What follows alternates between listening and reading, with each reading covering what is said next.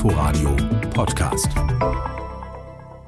Internationale Städtereisen sind immer angesagter. In den vergangenen zehn Jahren sind sie gegenüber dem weltweiten Urlaubsreisemarkt viel stärker angewachsen. Auch bei deutschen Urlaubern ist eine kurze Auszeit in einer europäischen Metropole sehr beliebt. Zwei bis drei Tage unterwegs sein, für eine kurze Zeit raus aus dem Alltag etwas Neues entdecken und nach Möglichkeit an einen Ort reisen, der gut zu erreichen ist. Madrid zum Beispiel ist so ein Ort und dahin geht's in der nächsten Viertelstunde. Im Studio begrüßt sie Tina Witte. Neben den beeindruckenden Museen ist es auch die Architektur, die Besucher der spanischen Hauptstadt fasziniert. Die Plaza Mayor zum Beispiel die gute Stube von Madrid. Der majestätische Platz im Zentrum war im Laufe seiner Geschichte Schauplatz von Hinrichtungen, Stierkämpfen und Aufmärschen. Heute sind es vor allem Touristen, die dort aufmarschieren, aber auch die Liebe der Einheimischen zu ihrem Platz ist ungebrochen. Marc Dugge hat einen Tag auf dem Platz verbracht. Antonio Marco gehört zu den Ersten. Während Madrid am Sonntagmorgen noch seinen Rausch ausschläft, baut er schon seinen Stand auf. Die Plaza Mayor gehört heute den Briefmarkenhändlern. Auch ein Antonius-Stand wird begutachtet, getauscht und gekauft. Ich habe die Plaza Mayor in mir, wie rote und weiße Blutkörperchen. Ich komme seit meiner Kindheit hierher. Wenn ich Briefmarken verkaufe, drehe ich dem Platz leider immer den Rücken zu. Manchmal Sonntagabend sage ich mir dann, ich habe heute überhaupt nicht den Platz genossen. Es gibt Plätze in Madrid, die sind offen lieblich und verspielt. Und es gibt die Plaza Mayor, geschlossen, symmetrisch, streng und eben dadurch majestätisch. Ein quadratischer Platz, komplett umgeben von Arkaden, Torbögen und einem dreistöckigen, rotgetünchten Gebäude. Vor 400 Jahren befand sich hier noch ein schmuddeliger Marktplatz. Spaniens König Philipp III. war damals der Ansicht, dass seine Weltmacht Besseres verdient hatte und ließ die Plaza Mayor bauen. Wer den Platz heute besucht, bekommt noch immer eine Ahnung von Spaniens alter Größe. Für Antonio hat der Ort jedenfalls nichts von seiner Faszination verloren. Wenn du die Augen schließt, kannst du dir vorstellen, wie hier vor 400 Jahren die Leute herumgelaufen sind, mit Hut, Säbel und Umhang. Und wenn du durch die engen Gassen auf den Platz läufst, dann kannst du dir gut ausmalen, wie sie einen dort früher überfallen haben.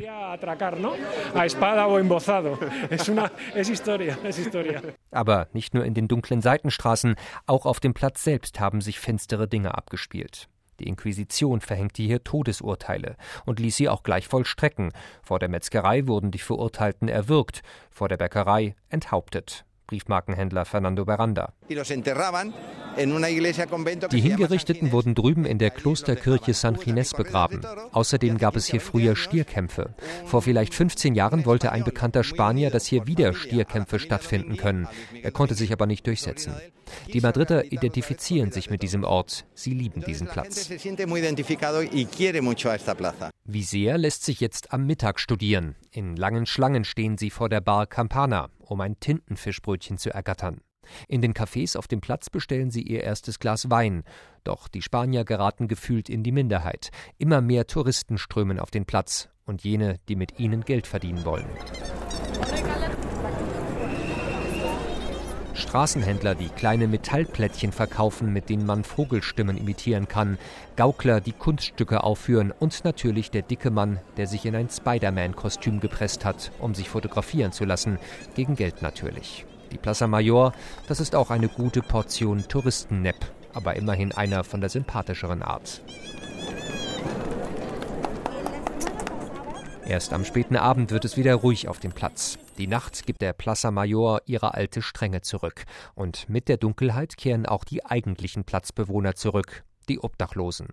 Im Gang hinter den Arkaden baut sich Juan seine Bleibe auf, ein Zelt aus Pappkartons eines von vielen. Eh, Mit dem Aufbauen ist es ein bisschen wie Einparken. Du siehst eine Lücke und greifst zu. Natürlich musst du den Platz der anderen respektieren. Klar, es kann auch Streit geben. Du weißt ja nie, wer da neben dir schläft. Vielleicht geht er später noch auf dich los. Aber dann legst du dich eben morgen woanders hin. Das ist das Risiko der Straße.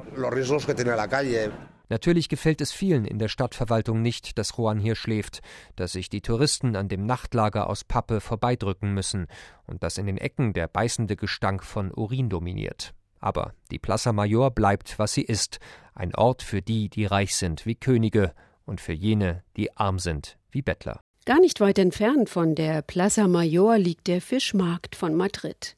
Das beste Meeresgetier in Spanien heißt es, gibt es dort. Ausgerechnet an jenem Ort, der von den spanischen Küsten am weitesten entfernt ist. Und auch erstaunlich, es ist Europas größter Fischmarkt. Mehr als 150.000 Tonnen werden hier pro Jahr gehandelt.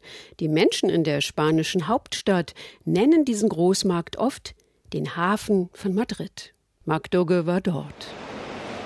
Es ist 6 Uhr früh, es ist kalt und es ist feucht. Der Fischmarkt von Madrid ist kein Ort für Morgenmuffel. Fischhändler Angel Mossos dagegen ist schon längst auf Betriebstemperatur. Ich habe den besten Fisch der Welt. Das hier ist Merluza, Seehecht vom Besten. In unterschiedlichen Größen, zwei, drei oder vier Kilo schwer. Das hier ist ein Pincho, ein Seehecht aus dem Norden von Spanien. Die Seehechte sehen ähnlich aus, aber sie sind unterschiedlich. Die einen werden mit Schleppnetzen gefangen, die anderen mit Harpunen. Aber beide sind sehr gut. Um halb zwei Uhr früh hat Angels Wecker geklingelt, wie fast jeden Morgen seit 70 Jahren. Angel arbeitet hier seit seinem sechsten Lebensjahr. Der Fischmarkt von Madrid ist sein Zuhause. Das ist eine Familie, eine große, aber bescheidene Familie. Hier gibt es keine Konflikte, dafür aber Liebe und Respekt. Wer die Liebe entdecken will auf dem Fischmarkt, muss schon sehr genau hinhören. Denn wenn hier Verkäufer und Kunde einen Preis aushandeln, kann es schon mal rau zugehen und laut. Der Fisch, den man zur ersten Stunde kauft, hat seinen Preis. Die Reste, das was übrig bleibt, natürlich einen anderen. Hier wird gefeilscht, man kommt überein und der Kauf ist perfekt. Julian Montes von der Vereinigung der Madrider Fischgroßhändler. In der Welt der Meeresfrüchte kennen sich Spanier oft bestens aus, seit Kindesbeinen. Für viele Deutsche ist sie dagegen eher unbekanntes Terrain. Kein Wunder. Was den Fischkonsum angeht, werden die Spanier in Europa nur von den Portugiesen übertroffen. Und in beiden Ländern gibt es viele, die bereit sind, für gute Ware gutes Geld zu zahlen, auch wenn das Portemonnaie eher schmal ist. Alles eine Frage der Priorität. Im Großmarkt von Madrid dürfen allerdings nur Gewerbetreibende einkaufen. Zu ihnen zählt der Großeinkäufer der Supermarktkette genauso wie der Fischhändler an der Ecke, der Sternechef ebenso wie der Kantinenkoch. Manche von ihnen kaufen in großen Mengen. Der Fisch wird dann in Kisten gelegt und mit Eis bedeckt. Dann werden die Kisten mit Klebeband verschlossen und gestapelt. Im Fischgroßmarkt drängen sich mehr als 150 Stände auf 33.000 Quadratmetern. Das seien viel zu viele, findet Fischhändler Juan. Die Konkurrenz sei mittlerweile erdrückend und die Gewinnspanne mager. Aber wenn er über den Fischmarkt spricht, kommt er dennoch ins Schwärmen. Er liegt ja im Zentrum der iberischen Halbinsel. Von hier sind die Küsten gleich weit entfernt. Wir betrachten die portugiesische Küste quasi als unsere eigene. Denn ein LKW aus Lissabon braucht zu uns genauso lang wie einer aus Galizien. Mehr als die Hälfte des in Spanien gefangenen frischen Fischs landet auf dem Fischmarkt. Spät abends, wenn Madrid ins Bett geht, herrscht hier Hochbetrieb. Dann liefern Lastwagen aus ganz Spanien die Frischware an. Und die Ware kommt längst nicht nur aus Spanien. Der dicke gelbe Zackenbarsch, der bei Juan ausliegt, hat zum Beispiel vor der Küste des Senegal seine Bahnen gezogen. Er wurde per Flugzeug nach Madrid gebracht und vom Flughafen direkt zum Markt. Immer mehr Fische kommen von weit her nach Madrid. Das hat auch damit zu tun, dass die spanischen Küsten längst überfischt sind. Julian zeigt einen riesigen Bluefin-Thunfisch. Der stammt aus einer Züchtung. Der dürfte rund 250 Kilo wiegen. Er wurde mit allen möglichen Fischen gemästet, damit er schwer und fett wird. Dieser Thunfisch wird von den Japanern sehr geschätzt. Was die Leidenschaft für Fisch angeht, stehen die Japaner den Spaniern in nichts nach. Auf dem Fischgroßmarkt von Tokio wird noch mehr Fisch umgeschlagen als in Madrid. Was die Artenvielfalt der Fische angeht, ist Madrid Tokio allerdings überlegen. Kaum ein Meeresgetier, das sich hier nicht finden lässt. Sogar Schlangenfleisch wird angeboten. Am Stand von Juan Eugenio Hernández. Hier haben wir zum Beispiel Fleisch von der Python oder auch vom Krokodil. Die Python darf man nicht sehr stark erhitzen, sonst wird sie hart. Das Fleisch ist lecker. Mich erinnert es ein bisschen an Aal.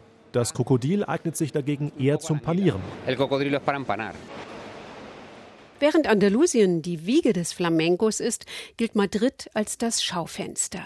Jeder Tänzer, Sänger, Gitarrist, der schon berühmt ist oder es noch werden will, darf einen Auftritt in der spanischen Hauptstadt nicht verpassen. Neben den Flamenco-Lokalen, die sich vor allem an Touristen wenden, gibt es auch einige Orte, an denen sich die Szene trifft. Musiker, Tänzer und Fans. Das Casa Patas ist so ein Ort. Aber auch dort sind Touristen herzlich willkommen, hat Bianca von der Au festgestellt. Das Casa Patas liegt in einer kleinen Seitenstraße zwischen der lärmenden Calle Atocha und dem linksalternativen Stadtteil Lavapiés.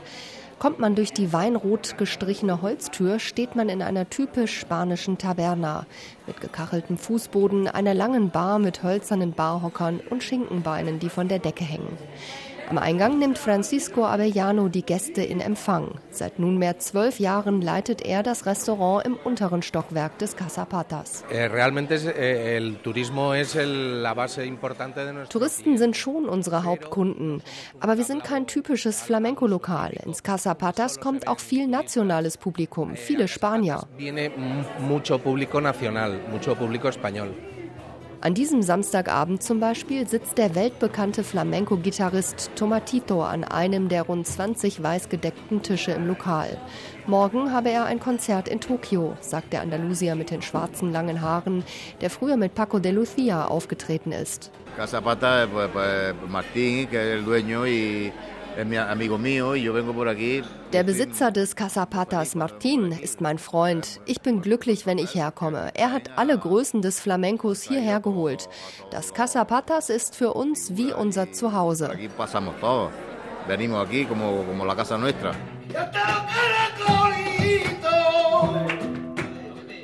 Während Tomatito bei einem Glas Rotwein mit Freunden sitzt, beginnt nebenan im kleinen Theatersaal die erste Flamenco-Show des Abends.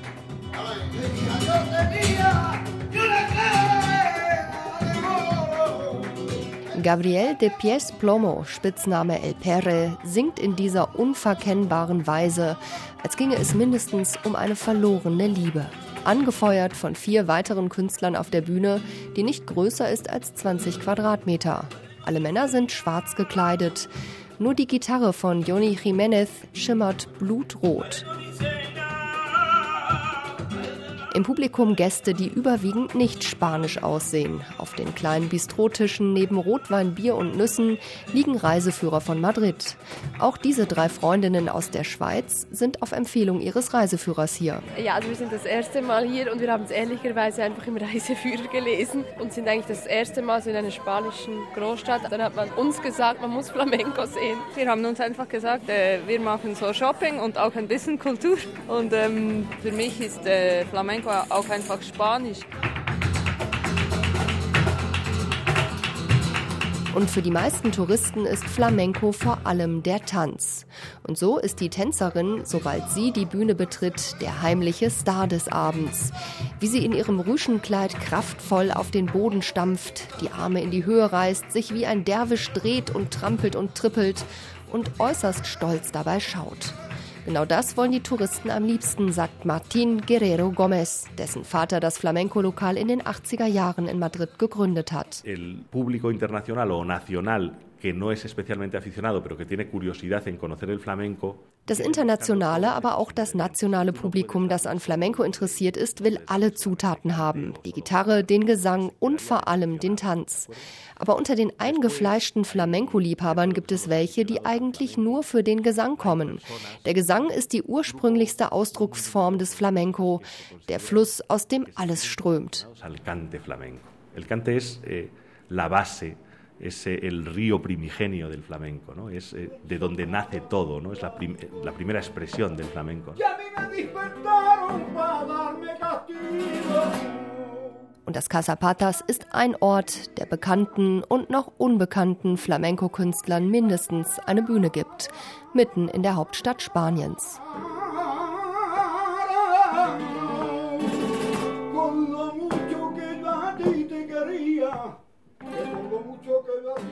Sehenswerte Orte in der spanischen Hauptstadt Madrid. Mehr zu dieser Sendung erfahren Sie online unter inforadio.de slash unterwegs.